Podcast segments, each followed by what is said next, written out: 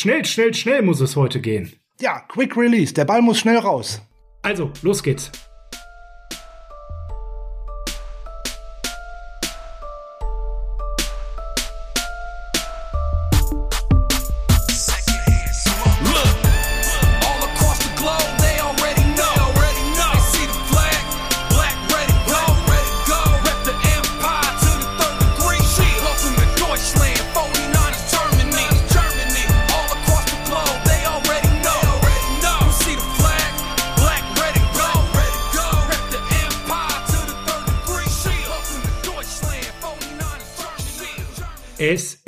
Dienstag. Dienstag, der 16.03.2021 und Dienstags ist Nana Zeit. Ich bin der Sascha und bei mir ist heute der besonders flotte. Frank, schönen guten Morgen, schönen guten Tag, schönen guten Abend. Jetzt mal eine schnelle Folge, Quick Release. Ball muss raus, News müssen raus. Free Agency hat ja noch inoffiziell erst begonnen, aber in der Legal Tampering Period sowie auch den Tagen vorher kommt ja schon mal was raus und wir wollen über drei, vier bestimmte Sachen heute sprechen. Ja, insgesamt glaube ich über drei und da besonders schnell, ohne News, ohne Netz, ohne doppelten Boden. Die Dinge, die feststehen, Stand heute, Montagabend, wo wir aufnehmen. Die Folge könnte vielleicht schon Montagnacht hochgehen, spätestens aber Dienstagmorgen stehen drei Deals fest und die wollen wir mit euch einmal besprechen in einem ganz neuen Format, dem Niners Huddle Quick Release. Das bedeutet, wir beschränken uns wirklich nur aufs Wesentliche, kurz, knackig und an der Stelle also die Einschätzung der drei feststehenden Deals, Frank, und ich möchte mal mit dem dicksten Deal anfangen, an der Stelle, den wir bisher hatten. Juice is back, obwohl der Manager gesagt hat, Juice ist ja auch zu der Jahreszeit jetzt teuer, ne? Ganz klar, ist ja auch der Winter, da kommt man nicht so gut an Früchte ran. Aber wir haben Kai Juszek, wir haben Kai Juszek weiter verpflichtet. Ein Deal, den man ein bisschen erklären muss, denn er geht über fünf Jahre für einen 29-Jährigen, 27 Millionen, davon sind aber 10 Millionen garantiert. Wir haben euch direkt mal gefragt, wie findet ihr den Move? Zum Beispiel 76 Prozent bei unserer Twitter-Umfrage sind der Meinung, es ist ein guter Move. 13 Prozent sagen, geht so. 12 Prozent sagen, nein, zu teuer. Waren knapp 100 Votes. Ähm, bei Instagram seid ihr noch weniger kritisch. Da haben wir nur geschrieben, guter Deal oder kein guter Deal. Ja, und da seid ihr fast einstimmig der Meinung, das ist ein guter Deal an der Stelle mit Kyle Juszczyk. Einzelne Stimmen sagen, Moment, äh, wir nutzen den ein bisschen wenig, dafür ist das viel Kohle und genau darauf wollen wir jetzt schauen. Bei Instagram steht es gerade 51 zu 4, also auch ziemlich deutlich. Da haben wir die Umfragen ein bisschen später geschaltet. Alles, äh, die Instagram-Umfrage ist gerade mal drei Stunden hoch. Ja, Frank, wenn wir da mal drauf schauen, ich glaube, sportlich müssen wir es gar nicht mehr groß diskutieren, weil das haben wir in den letzten Folgen erklärt. Bitte hört da noch mal rein. Für uns, wir haben es ja, um das mal zusammengefasst aus den letzten Folgen zu erklären, festgemacht, wenn wir weiter mit einem Fullback spielen wollen, in dem Scheme, wie wir bisher gespielt haben, ohne groß etwas zu adaptieren, bedeutet das, dass wir ein Fullback mit einer Qualität brauchen wie Kyle Juszczyk und den gibt's in der Liga genau äh, einmal, nämlich Kyle Juszczyk. Wir haben hier auch diskutiert, gibt es andere Fullbacks? Jacob Johnson war ja so eine Idee, auch andere Fullbacks, die da rankommen und unsere Antwort war Nein, nicht mal ansatzweise. Das war also an der Stelle für uns von der sportlichen Seite klar. Wollen wir unser Scheme, unsere Scheme-Idee beibehalten mit einem aktiven Fullback, da muss es Juice sein. Von der Warte aus, sportlich können wir sagen, Frank, ist die Aussage dahinter klar? So früh vor dem eigentlichen Beginn der Free Agency ihn hier schon zu signen, ist ein klares Signal an alle. Wir wollen im Scheme weiterspielen wie bisher mit einem prägnanten Fullback. Jetzt, Frank, lass uns mal auf die Vertragsdetails schauen. Und da springt dann als allererstes an, ein 29-Jähriger, der ja auch schon ein paar Jahre Karriere in den Knochen hat, bekommt einen Fünfjahresvertrag. Bis zu seinem 34. Lebensjahr, Frank. Und jetzt kannst du direkt mal Entwarnung geben, warum ist das nicht wirklich ein Problem mit dieser langen Vertragslaufzeit? Ja, weil es genau wie beim Vorvertrag von ihm gewesen ist, dass es da im Endeffekt Klauseln gibt. Und das ist zwar von der eigentlichen Sprechart her ein Fünf-Jahres-Vertrag, aber eigentlich ist man spätestens nach zwei oder maximal drei Jahren da auch eigentlich raus. So, so. das war, es ist wie bei dem Vierjahresvertrag, den er vorher abgeschlossen hatte. Da gab es auch nach dem zweiten und nach dem dritten Vertrag ja die Teamoption, das Ganze zu verlängern. So, und hier sieht es jetzt so aus. Dass da im Endeffekt zwei Spielzeiten hinten dranhängen, 2024 und 2025, die vielleicht zum einen mit der Base Salary als auch mit seiner tatsächlichen Verweildauer beim Team nicht mehr unbedingt so hinhauen. Das erklärt, man kann ja, wir haben letzte Woche ja schon gesagt, 27 Millionen hört total viel an, das garantierte Geld, das ist das eigentlich das Interessante daran. Und das, das sind ja 10 Millionen. Genau, das ist ein viel kleinerer und ein viel überschaubarer Faktor. Natürlich für so einen ähm, Agent und auch für den Spieler ist das wichtig, dass man immer raushauen kann, hey, das ist der höchstbezahlte Fullback-Vertrag aller Zeiten und so weiter und so weiter. Jo, wenn ich aber die zweimal 5,75 Millionen äh, 2024 und 2025 ja schon mal rausrechne, sieht das schon wieder eventuell ganz anders aus. Und abgesehen davon ist wieder eine sehr gute Vertragsstruktur für äh, die 49ers, weil er insbesondere mit einer sehr geringen Base Salary reingeht, nämlich ähm, dem, was das Veteran Minimum entspricht. Und so käme er dann wahrscheinlich, wenn die Rechnungen stimmen. 1,7, 1,8 Millionen so ungefähr komme ich dahin. Er kommt mit dem Base Salary von 1,07 Millionen wahrscheinlich jetzt auf einen Cap Hit für die kommende Saison von lediglich 1,8 Millionen, was ja dann im Endeffekt wow. nix ist. Das könnte man fast sagen, mag den Socha und ein Eis. Ja. Und an der Stelle also ganz entscheidend für uns, warum wir nehmen Montagabend auf, stand jetzt gerade, ich habe permanent Blick ins Internet, noch keine Vertragsverlängerung mit Trent Williams. Aber Frank, wir haben hier einen angenehm niedrigen Cap-Hit und damit erhalten wir uns ganz viel wichtigen Spielraum für die zwei anderen Deals, die wir jetzt gleich besprechen, aber auch für den potenziellen Deal mit Trent Williams. Klar, so, und Trent, ähm, Trent Williams ist ganz wichtig, aber auch, dass man so früh mit Kyle Juszczyk verlängert hat, sollte sicherlich auch ein Zeichen sein für die anderen Free Agents der 49ers. Hey, wir wollen das Team zusammenhalten, zumindest die Kernwaffen äh, dieses Teams zusammenhalten. Macht ihr mit, wir ziehen mit dem ersten vor, die anderen sollten sicherlich noch äh, nachkommen und äh, dass Kyle Juszczyk natürlich auch ein Publikumsliebling ist und auch deswegen nicht zu unterschätzen ist, dass man den weiter beim äh, Team gehalten hat, keine Frage. Die sportliche Sache, die du vorhin angesprochen hattest, ja, mir wird er auch ein wenig zu selten aktiv eingesetzt. Aktiv jetzt im Sinne, dass er als Passfänger oder Ballträger unterwegs ist. Das Blocken fällt ja vielen Menschen einfach auch nicht so sehr auf, weil man dann sagt, boah, das war jetzt wieder ein geiler Lauf von Raheem Mostert zum Beispiel. Die Lücken, die da freigeblockt werden, das sieht man oftmals nicht so sehr. Ähm, vielleicht sieht man ja in der kommenden Saison auch deutlich mehr Kyle Juszczyk auch mal als Ballträger. Das war ja schon am Ende der letzten Saison so. Und was mir in der letzten Saison sehr gefallen hat, dass er relativ viele Touchdowns erzielt hat. Das ist auch etwas, was mir in den Saisons davor zu wenig genutzt wurde, mit ihm auch mal die dreckigen Meter zu machen, wenn man schon irgendwo in der Red Zone ist. Er hat fünf Touchdowns, wenn ich mich richtig entsinne, letzte Saison gehabt. Das ja. war eine Höchstleistung bei uns, die er nur in seiner vorherigen Zeit bei den Ravens einmal ähm, auch egalisiert hatte. Und an der Stelle äh, viel besser als die Jahre zuvor. Das heißt, man fing an, das Potenzial besser zu nutzen, was äh, Short Yardage Situation anging. Blocken ist er elitär und ich glaube auch eben ganz entscheidend, was du sagst, als Zeichen für Trent Williams. Hey, da kriegen wir äh, einen herausragenden Blocker und eine, eine tolle Allzweckwaffe. Ja, wir beiden sind uns ja einig und das haben wir ja auch in unseren letzten Folgen ganz klar schon mal so rausgehauen. Wir erwarten ganz klar an der Stelle von Kyle Shanahan, ähm, dass er ihn häufiger im Passspiel einsetzt. Aber bitte fair bleiben. Wer sollte denn letzte Saison auf ihn werfen? Mullins, der immer zu hoch, zu niedrig, zu weit nach links oder rechts geworfen hat? Bethard, der lieber selber gerannt ist? Nee. Also da sollte man ein bisschen realistisch bleiben. Aber ich persönlich bin der Meinung, ich glaube, ähm, so 100 Targets mehr am Ende des äh, Jahres ne, ist, ja, halte ich, wenn man ihn noch mal für kürzere Bälle anwirft, für realistisch. Das wäre eine Steigerung um 50 Prozent, aber dann würde er eben auch eine viel aktivere Rolle an der Stelle spielen. Ja, ist immer die Frage, wie viel er dann auch gefangen hat. Aber wir haben dazu alles eigentlich auch schon besprochen in Folge 73 Keeper or No Keeper Offense und Folge 64, als wir die Wunschliste bearbeitet hatten. Denn da haben wir die Fullbacks eigentlich ziemlich äh, vernachlässigt, denn uns war klar, entweder wir gehen mit Juice oder wir gehen nicht mit Juice. Wir gehen mit Juice. Das ist die Nachricht daran. Und ähm, ein paar mehr Yards, ein paar mehr Receptions wären schön. Ja, wenn er nicht nur 200, sondern vielleicht mal 300 oder 400 Yards äh, fängt, das wäre schon ganz schön. Ja, und vielleicht mal 10, 15 mehr Receptions. Das ist ja dann schon spürbar. Wenn man das pro Spiel betrachtet, dann muss der Gegner ihn auch ganz anders im Passspiel wahrnehmen, Frank.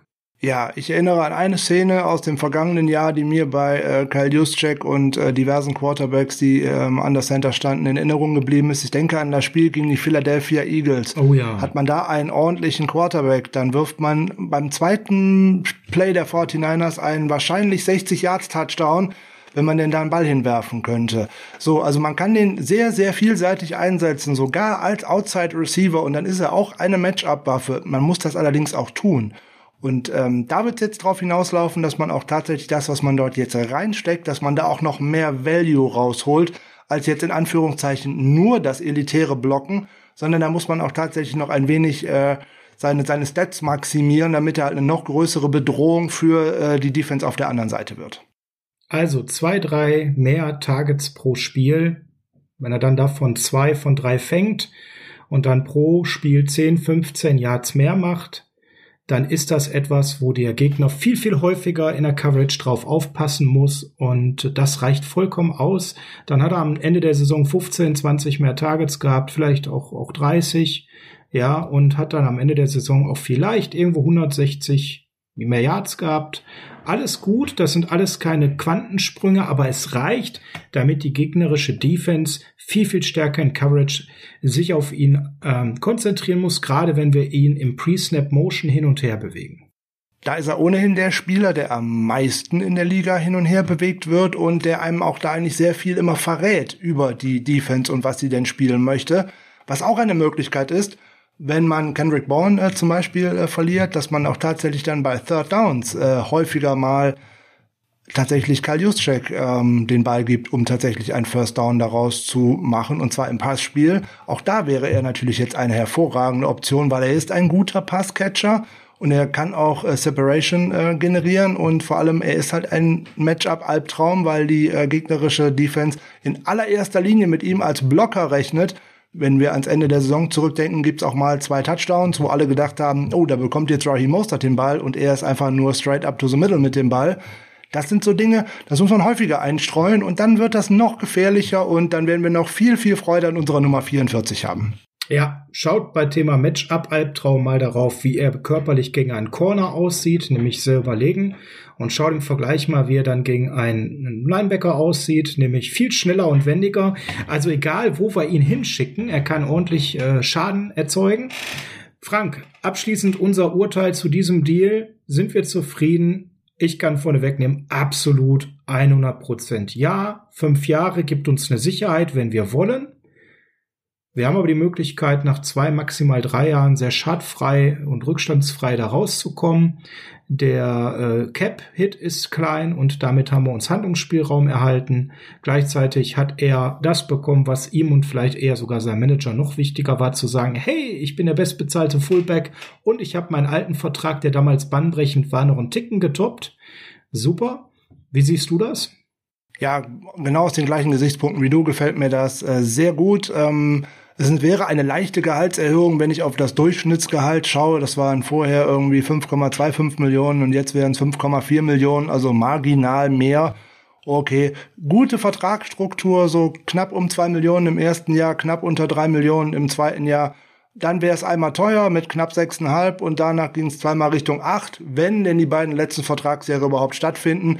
Im Zweifelsfalle werden die entweder ohnehin nochmal überarbeitet, was das Ganze angeht, oder sie finden einfach nicht statt, weil sie eben nicht garantiert sind. Und von daher super Vertrag für die 49ers, super Vertrag für äh, Kyle Juszczyk und ähm, ja, er hat sich ja auch gefreut und gab ein schönes Bild äh, auf Instagram mit äh, seiner Frau und seinem süßen Hund und ähm, da kann man eigentlich nur Daumen hoch machen. Fertig. Ja, und für alle Kritiker rechnet mal die letzten beiden Jahre mit jeweils acht Millionen aus dem Gesamtvertrag raus dann bleiben da 11 Millionen stehen für drei Jahre. Das finde so ich für den besten Art, ja. Fullback der Liga, ne, finde ich das schon keine 4 Millionen pro Jahr zu bezahlen. Hervorragend.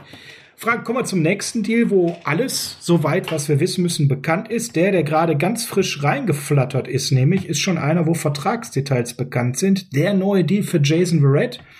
Und meine Lesart, Frank, ist, ich gebe vielleicht mal erstmal die Infos rein, 5,5 Millionen eine Million dazu, wenn er Pro Bowler wird. Ein Jahr Laufzeit. Das ist ein Deal, der mich persönlich überrascht hat, weil was sagt dieser Deal für mich aus? Verrett tippt so ein bisschen auf sich selbst, habe ich im ersten Moment direkt so das Gefühl gehabt, so nach Motto, hm, er tippt darauf, dass er gesund bleibt, er tippt darauf, dass er nochmal ein Pro Bowl würdiges Jahr hinlegt und dann wieder in einen Markt reinkommt, wo er vielleicht die Chance hat, nochmal mehr Geld zu bekommen, weil das ist schon gefühlt sehr teamfreundlich, oder täusche ich mich da? Ja, das ist zum einen recht teamfreundlich. Wir haben ja in der äh, letzten Folge, in der vorletzten Folge auch über Jason Verrett gesprochen und da hatte ich ja gehofft, es wird so um fünf Millionen herum plus Incentives. Das sehen wir ja ganz gut, liegen wir Strike. jetzt mal ganz gut bei der äh, Voraussage. Das äh, hat mir sehr gefallen, als ich diese Zahl gelesen habe, weil alles andere hätte ich persönlich auch als, als gefährlich empfunden eben, es ist natürlich immer noch fraglich, bringt er sich selber nochmal wieder in dieser, nicht in dieser Form, sondern erstmal überhaupt auf den Platz, dass er die Form dann nochmal wieder hinbekommt, dafür hat er genug Talent. Also davon gehe ich eigentlich aus. Also wenn er gesund bleibt, wird er eine sehr gute Saison spielen und jo dass er jetzt tatsächlich nur einen Einjahresvertrag untergeschrieben hat. Er soll ja auch von anderen äh, Teams mehr, eine Verträge über mehrere Jahre ähm, angeboten bekommen haben. Er zahlt ein wenig das Vertrauen zurück, was man jetzt in zwei Spielzeiten vorher auch in ihn investiert hat. Und er wettet auf sich selber, so wie auch Richard Sherman das zum Beispiel schon mal getan hat, wenn ich jetzt eine richtig ordentliche Saison spiele und danach geht der Cap wieder hoch, dann kann ich woanders tatsächlich, komme ich mit gut 30 auf den Markt, also 30 Jahren nochmal auf den Markt und kann dann vielleicht tatsächlich nochmal einen richtig dicken Vertrag einstreichen. Dann werden die langfristigeren Verträge, die man ihm angeboten hat, wahrscheinlich auch nicht so mit garantierten Summen vollgestopft gewesen sein, sondern eher so, hui, wir schauen mal, wie es dir geht. Und jetzt wird er ein bisschen auf sich selber wetten und äh, aber er ist auch zu Hause, er weiß, was er hat an den 49ers und wie gesagt, das ist eine Beziehung, die funktioniert gut zusammen und ähm, da können wir jetzt sicher sein, wir haben ordentlichen, zwei ordentliche Corner schon mal. Wir nehmen uns äh, eine große Lücke für den Draft schon mal weg. Das ist auch äh, ganz äh, wichtig. Was heißt weg? Oder wir machen sie zumindest kleiner. Und so halten wir uns recht flexibel. Und gerade was das Geld anbelangt, das ist natürlich äh, eigentlich äh, ja, das ist fast schon ein Sechser im Lotto, dass man äh, einen der Top Corner der letzten Saison für fünf, fünfeinhalb Millionen Dollar tatsächlich äh, für eine Saison unter Vertrag nehmen kann. Ja, genau. In der Folge habe ich ja sogar einen Ticken mehr bei ihm gesehen als du. Du warst so ab fünf Millionen hibbelig. Ich habe gesagt, dem gebe ich auch eine sechste Million. Und im Endeffekt sind wir genau da in dieser Range gelandet, Frank. Von daher können wir beide weiter gut schlafen nachts. Äh, vielleicht fehlen die letzten Vertragsdetails. Ich fände eigentlich so eine Team-Option für ein zweites Jahr ganz cool mit derselben Kohle oder einen Ticken mehr. Wenn er es wirklich nochmal liefert, zu sagen, hey komm, wir haben nochmal ein zweites Vertragsjahr, ähm, wo du dann, weiß ich nicht, sechseinhalb festkriegst, garantiert, plus eine Million Incentive, wie auch immer. Ähm, wenn er es wirklich leistet, weil ich sag mal, hier schwingt jetzt leider für mich so ein bisschen mit, hm, wir suchen in einem Jahr wieder einen Top Corner. Wirklich? Und damit sehe ich das jetzt ein bisschen anders als du für den Draft. Für mich schließt sich hiermit nicht aus, einen Top Corner zu draften, weil ich sag mal ganz ehrlich, welcher Rookie in der NFL hat im ersten Jahr einen riesen Impact auf Corner gehabt in den letzten Jahren? Da fällt mir kaum jemand ein. Die meisten haben doch im ersten Jahr enorme Probleme, dass sie nicht nur in einem College spielen, sondern in 16 NFL-Spielen gegen Top-Receiver spielen. Und es ist ja in der NFL ein offenes Geheimnis, dass die Rookies sehr gerne getestet werden von der gegnerischen Offense, vom Offensive Play Caller und äh, man da auch gerne hinwirft. Gerade wenn es beim ersten Mal klappt, dann auch gerne das siebte, achte, neunte Mal, bis derjenige kotzt. Ähm, an der Stelle vielleicht die Möglichkeit, jetzt relativ hoch im Draft nicht mal unbedingt in der ersten Runde, aber vielleicht dann in der zweiten, einen Corner zu nehmen, der ein Jahr reifen kann, hinter Verrett, hinter unserer anderen Verpflichtung, zu der wir gleich kommen, nämlich Emmanuel Mosley, E-Man. Und dann nach einem Jahr Verrett eben auch an der Stelle zu beerben. Wenn wir jetzt mal nur auf den sportlichen Wert schauen, bringt es eine Menge Ruhe in unser Backfield, definitiv. Ist ja auch ein Veteran, der auch junge Leute gut wieder mitnehmen kann, ist menschlich top, ein Jahr, 5,5 Millionen, haben wir schon abgenickt. Frank, gibt es irgendwas an dem Deal zu kritteln von deiner Seite aus? Ähm, von meiner Seite überhaupt nicht. Und ähm, was den Draft anbelangte, ging es für mich um Flexibilität, was gerade die erste Runde anbelangt. Und wenn ich an die letzten zwei, drei Jahre zurückdenke, Corner, die relativ überzeugt haben, auch in ihrem ersten Jahr, hat man eher in der zweiten oder dritten Runde gefunden als in der ersten Runde. Ähm, von daher wäre es vielleicht nicht so schlecht, da gerade mal in der zweiten Runde äh, ein Auge aufzuhalten, solange der nicht irgendwo aus Florida kommt und Asante Samuel heißt, weil den möchte ich bitte überhaupt nicht bei uns sehen. Aber da sprechen wir in den Draft-Folgen mal drüber. Na, na, na, na, na, na, na, na, na. Da kommen wir noch zu, ne? Bitte gedulde dich. Dann haben wir noch den E-Man gehalten. Emmanuel Mosley bleibt. Das hat mich besonders gefreut, Frank, weil ich sehe einfach unheimlich viel in, in ihm. Äh, hier sind die Vertragsdetails anders als bei Juice und auch bei äh, Verrett noch nicht bekannt. Frank bis zu 100 Prozent. Was kann das für Gründe haben? Verrett ist viel später gesigned. Der Vertrag war direkt raus. Juice auch später. Vertrag auch total klar. Bei ähm, E-Man, da wissen wir so ein paar Sachen, aber noch nicht alles. Woran kann das liegen an der Stelle? Ist das einfach so, dass man da tatsächlich noch kleine Details verhandelt oder, oder will das Management das noch nicht bekannt geben? Was könnte da so ein Hintergrund sein? Mm, also ich glaube, ausverhandelt wird das sein, sonst äh, gibt man das nicht rum, sonst bestätigt das auch kein Agent und ein Spieler selber auch schon mal gar nicht. Es kann schlichtweg und ergreifend auch vielleicht noch daran liegen, dass ähm, der gute Emmanuel Mosley noch nicht äh, bei den 49ers vorbeigekommen ist im Headquarter, um diesen Vertrag zu unterschreiben. Und weil vorher, das muss ja auch mit einem vollständigen Papier erstmal übergeben werden. Und wenn das dann von der NFLPA geprüft worden ist, anschließend kommen auf die großen Portale diese Infos. Und dann sieht man auch immer erstmal, ob das stimmt oder nicht, was da irgendwie so ein Beatwriter meint, äh, vorher geraten zu haben. Deswegen, ich bin da immer vorsichtig, wenn da nur irgend äh, jemand schreibt, das und das ist da drin. Wenn das auf uh, Over the Cap, auf Spottrack oder insbesondere auf der NFL-PA-Seite dann tatsächlich veröffentlicht worden ist, dann glaube ich diesen Zahlen, weil man sie ja dann bei allen Spielern einsehen kann. So ist das noch ein bisschen Rumraterei. So weiß man jetzt das Große und Ganze. 10,1 Millionen für zwei Jahre ist jetzt für ein Corner, den man ja auch dann, denke ich mal, als Starter einplant, äh, dann im Endeffekt ja, wieder die gleiche Größenordnung, die wir auch bei Jason Verrett gesehen haben. Wir reden so von 5 Millionen pro Jahr, müssen wir schauen, was ist denn jetzt tatsächlich da garantiert? Was ist eventuell Incentives? Was ist daran ein Signing-Bonus? Das werden wir alles noch sehen. Aber die eigentliche Größenordnung von den 10,1 Millionen finde ich für einen ehemaligen undrafted Rookie Free Agent, das darf man ja auch nicht vergessen, so ist er in die Liga gekommen, der sich da wirklich von Jahr zu Jahr hochgearbeitet hat. Ja, da macht ja. er es richtig gut. Und da freue ich mich sehr drüber, weil das ein ordentlicher, ist ein fairer Arbeiter, der sich auch nicht aufgibt und äh, immer wieder weiterkämpft und ich mag den sehr. Ja, und da an der Stelle können wir jetzt zum Deal auch wenig sagen, weil das war es eigentlich. Mehr wissen wir an der Stelle halt eben noch nicht. Ähm, wenn wir jetzt mal Frank 5 Millionen pro Jahr sehen, wie gesagt, Kategorie Verret, ähm, er ist nicht auf diesem elitären Level gewesen, aber er ist natürlich immer mit Upside.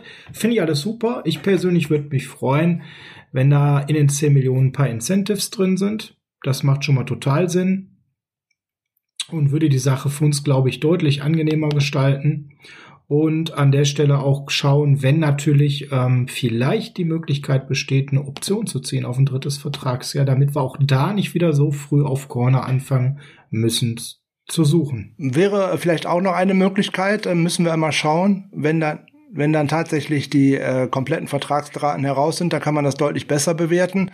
Ansonsten hätten die 49ers ihn ja auch nur mit einem genau. äh, Tender hätten halten können. Sondern wenn ich dann schaue, dass auch ein Second Round Tender auch schon 3,4 Millionen gewesen wären, geschweige denn ein First Round Tender fast 4,8, da bin ich ja eigentlich ohnehin schon bei der ganzen Nummer dabei und ich habe noch keinerlei Sicherheiten und das ist halt dann auch äh, festgeschriebene Summe. Bei dem anderen kann ich jetzt noch schauen. Ist das an Einsatzzeiten gebunden? Ist das an Playing Time gebunden? An vielleicht Was sind die Incentives an der Stelle? Genau, das ist entscheidend. An einer bestimmten Art von Interceptions oder weiß der Teufel was, keine Ahnung. Und äh, bei Mosley müssen wir auch noch sagen, er ist ja doch recht vielfältig. Er kann sowohl outside als auch im Slot spielen und auch das wäre eventuell noch eine Option, je nachdem, wie wir uns da weiter positionieren. Ja, gut, dass du es nochmal mit dem Tender kurz reingeschmissen hast, weil die Frage kam auch von Finny246 auf ähm, Instagram.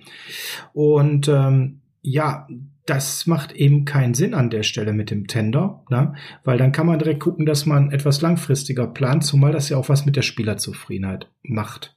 Ne? Natürlich, äh, zweifelsohne. Ja. Und du musst immer damit rechnen, da könnte jetzt noch einer kommen, der das Ganze überbieten kann, will ich dann mitgehen, das Recht habe ich ja dann, aber ich bin in meinen Planungen ja halt einfach gar nicht weiter. Und so kann ich aber auf jeden Fall vorher sagen, hey, ich habe den für dieses und für nächstes Jahr fest bei mir, ich plane mit dem, das wird dem Spieler auch an, was du schon gerade richtig sagst, an Selbstbewusstsein einen viel größeren Rucksack aufsetzen, als wenn ich sage, ach, immer Tender und wir gucken mal, vielleicht bietet mir ja noch irgendeiner ein bisschen mehr, dann kriege ich einen Zweitrunden-Pick von irgendwem.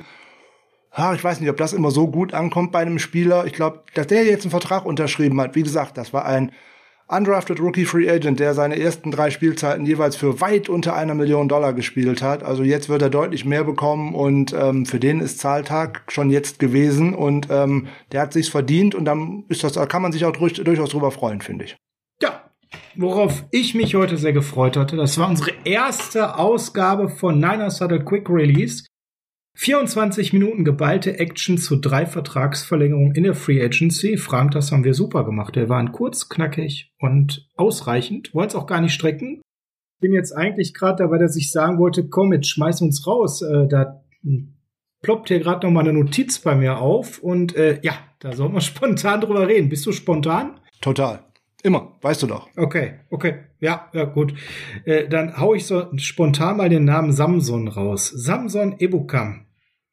Der Junge hat für zwei Jahre und zwölf Millionen gerade als Edge Rusher bei uns unterschrieben und Frank, äh, der fliegt, glaube ich, gewaltig bei vielen unterm Radar, weil ja, ich kann ihn gerade einsortieren, aber ich muss auch sofort ein bisschen in meinem Kopf äh, kramen und während wir hier live in der Folge unterwegs sind und äh, ich jetzt hier nicht wie wild rumgoogeln will, ich lese hier gerade 12 Millionen zwei Jahre, kann mit Incentives auf 13,5 Millionen gehen. Ähm, weitere Vertragsdetails sind noch nicht bekannt.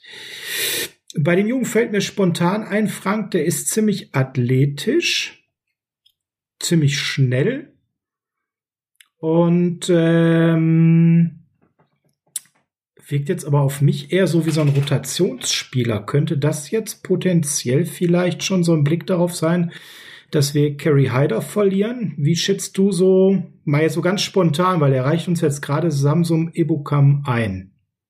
Ersatz für Kerry Hyder, andere Seite gegenüber von Bosa. Was ist so der, was könnte der Plan dahinter sein? Weil der überrascht uns gerade so ein bisschen, der Junge. Naja, die 49ers haben ohnehin, was die Defensive Line äh, anbelangt, ein Bedürfnis nach Tiefe. Wir haben äh, Defensive Tackle wäre da so eine Sache, aber natürlich auch Edge Rush. Es verlässt uns ja vielleicht Kerry Hyder, aber auch Jordan Willis ist weg. Ähm, Blair ist ohnehin entlassen und äh, ansonsten ist man da so ein bisschen blank. Keiner weiß, was ist mit Default. Kommt mhm. der Ferrari nochmal zurück aufs Feld ja. oder eher nicht? Also ja, da braucht man da braucht man natürlich auf jeden Fall äh, Rotationsspieler und äh, genau das war Ibukam nun mal in seinen vier Spielzeiten bei den Los Angeles Rams definitiv ein Rotationsspieler. Ja, aber da ist so der erste Blick darauf direkt, dass ich ein Fragezeichen habe. Also als der zu den Rams gekommen ist, hat er ja eigentlich erstmal eine Steigerung der Snaps gehabt und das ist jetzt zuletzt wieder runtergegangen. Jetzt habe ich den, muss ich ganz ehrlich sagen, in einer bockstarken Rams-Defense in der letzten Saison wenig wahrgenommen. Äh, hast du spontan ein Gefühl, warum seine Rolle so viel kleiner geworden ist? Hat das so ein bisschen an den Scheme-Weiterentwicklungen in der Defense der Rams vielleicht gelegen? Und ist das vielleicht auch ein Grund, dass er dann auf den Markt gekommen ist? Äh, die Antwort auf deine Frage lautet Leonard Floyd, der in der letzten Saison in sehr, sehr vielen Snaps auf dem Feld gewesen ist, eine sehr gute Saison gespielt hat und den wollen die Rams ja nach Möglichkeit, wenn es irgendwie geht, unter ihren Salary Cap quetschen. So müssen sie ihre eigenen Free Agents natürlich in vielerlei Hinricht äh, gehen lassen. Und deswegen kommt ein Ibukam natürlich auch auf den Markt. Das ist aber auf jeden Fall auch etwas, was für uns ein Highlight sein sollte, nämlich ein Hinweis darauf, dass sich auch im 49er Scheme womöglich etwas ändern könnte, weil der kommt aus einer 3-4 Defense. Der hat zwar Edge gespielt, aber als Outside Linebacker. Heißt, der spielt aufrecht und nicht mit den Händen im Dreck. Wie das ein äh, Edge Rusher bei den 49ers tut. Der steht nämlich nicht vorne an der Line, sondern eigentlich weiter hinten wie ein Linebacker. Wäre auch eine Möglichkeit, ob die 49ers da ein wenig ihr Scheme abändern möchten. Es wäre auch eine Möglichkeit, dass man darauf hinweist, oh Moment, wir holen jetzt einen aus einem 3-4-Scheme. Vielleicht geht's auch noch in Richtung Hassan Reddick. Der käme nämlich auch aus einem 3-4-Scheme. Den Namen hatten wir ja schon mal in einer vorigen Folge reingeworfen. Ebukam ist keine 26, der war ein Viertrunden-Pick nur 2017. Das heißt, das ist ja noch jemand mit einem gewissen Upside vom Alter her, den man weiterentwickeln kann. Wenn ich mir hier so seine Grades anschaue auf Pro Football Focus und ich guck mal so Richtung Run Defense, Frank, dann muss aber auch ein bisschen was passieren in Richtung Entwicklung, ne? Na gut, da waren äh, drei wirklich gute äh, Jahre dabei, ne? Die ersten drei, das letzte Jahr, das ist da so ein Ausreißer nach unten, was einem aber, genau, was einem genau. aber tatsächlich dort ein, Winter, äh, ein wenig ähm, Hoffnung machen kann, ist nämlich die Pass Rush Activity von ihm, die ist so ungefähr gleich geblieben in den letzten Jahren. Und wenn man gesehen hat, 2019 hat er noch äh, 565 Snaps gehabt und da kommst du dann auf 25 äh, Total Pressures. Und dann jetzt mit deutlich weniger, nämlich mit 381, kommst du immerhin noch auf 20. Damit legst du bei den 49ers von der letzten Saison äh, schon unter den Top 5 äh, so nebenbei, was da mhm. Pass Rush anbelangt. Also das könnte auf jeden Fall ein, äh, ein Ersatz für Jordan Willis sein und in so einer Rolle kann ich mir den auch recht gut vorstellen. Und er hat vor allem, wie du schon sagst, Potenzial nach oben. Der kann sich äh, noch entwickeln. Äh, beim Tackling muss man ein bisschen üben, ähm, da müssen wir noch ein bisschen was tun, aber da haben wir ja, wir haben jetzt, ja, unser Defensive Coordinator ist jetzt ein Linebacker gewesen und zwar ein äh, ausgezeichneter Linebacker über seine ganze Karriere hinweg. Und so, wenn der einem so. nicht Tackling beibringen kann, also äh, Fred Warner hat da seit seinem äh, ersten Jahr bei den 49ers unglaubliche Fortschritte gemacht im Tackling, genau wie ein Dre Greenlaw. Ähm, von daher, das Coaching, daran wird es nicht liegen. Da sind, oder auch ein Aziz Al-Jair, der war zwar auch schon am äh, College ein Tackling-Monster, aber der hat seine Technik auch noch sehr verfeinert in den letzten beiden Jahren unter dem Training von Demico Ryans. Also von daher, da kann ich nicht glauben, dass das nicht nach vorne gehen könnte. Und auch Johnny Holland hat da bis jetzt bei, gerade auch für die Outside-Linebacker sehr gute Arbeit geleistet. Und äh, wenn die alle davon überzeugt sind, dass man denen noch in eine bestimmte Rolle drücken kann und natürlich auch insbesondere jetzt das Potenzial zu maximieren, was dahinter hängt. Dafür ist sicherlich dann, wenn er als Edge Rusher eingesetzt würde, Chris äh, Kocherek für verantwortlich. Und was der letzte Saison aus einem Haider rausgequetscht hat, was man in den Jahren vorher auch beileibe nicht erwarten konnte, warum nicht? Ja, also ich kann mir das gut vorstellen, gegenüber von Bosa so als Sub-Package-Rusher dann unterwegs zu sein. Was mir so gefällt auf seinen ersten Blick, der steht immer auf dem Feld, Frank. Das ist ja bei uns auch nicht ganz unwichtig. Ne? Also der ist jetzt nicht, äh, ist ein reduzierter Snap-Zahl äh, eingesetzt worden, aber in jedem Spiel kam er zum Einsatz. Der war immer fit, der war immer da und sowas lese ich persönlich nach der solchen Saison letztes Jahr sehr, sehr gerne. Ähm, ja, also ich muss sagen, äh, ich muss ich jetzt auch erstmal im Moment mich reinfuchsen, du ja auch, aber so vom ersten Blick her ist das ein Junge mit viel Upside. Wir müssen ein bisschen auf die Vertragsdetails warten, ob das jetzt wirklich sechs Millionen pro Jahr weitestgehend garantiert sind, das glaube ich eher weniger. Das glaube ich auch nicht. Ähm, aber da müssen wir einfach abwarten, was noch so kommt an Informationen. Ähm, könnt mir gut vorstellen, wenn die ähm, Garantien ein bisschen niedriger sind, dass das Risiko nicht so hoch ist und dass man hier einfach darauf setzt, dass wir einen guten Coaching-Staff haben, das hast du ja auch gerade schon genannt, ähm, der ihn weiterentwickeln kann, an der Stelle das Tackling ihm noch ein bisschen näher bringt und dass er vielleicht auch wieder an die vorletzte Saison so ein bisschen anschließt, ja, gefällt mir jetzt tatsächlich, obwohl er so ein bisschen unterm Radar dahergeflogen kam die Moves, die ein bisschen unter dem Radar fliegen und auch nicht so sagenhaft flashy sind, aber auch tatsächlich wichtig sind, nämlich gerade für Tiefe in den Positionsgruppen, die werden uns am Ende glücklich machen. Und wenn man da jetzt tatsächlich vielleicht noch einen Diamond in the Rough für gerade für den Pass Rush hinausholt und man gerade durch Chris Kucherek da einiges rausholen kann oder auch durch Daryl Tapp, den neuen äh, Defensive Line Assistant Coach,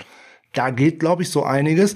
Und die werden sich schon was dabei gedacht haben äh, wenn man einen jungen Spieler holt, der man noch formen kann, da ist die Aussicht viel größer, noch einen Fortschritt zu erreichen, als wenn man jetzt einen äh, alternden äh, Recken geholt hätte, wo man gedacht hat, oh, jetzt müssen wir hoffen, dass der überhaupt seine Produktion noch mal wiederholen kann, hat man hier ein deutlich keine Krankenakte, keine Krankenakte und das natürlich das, keine Krankenakte. Das ist natürlich äh, ja? Verfügbarkeit ist das Einer, Beste, der was du haben kannst. in jedem Spiel spielt und ich glaube, wenn man ihm wieder eine etwas größere Rolle gibt, wie noch vor zwei oder drei Jahren, auch einer, der markant sich zeigen könnte.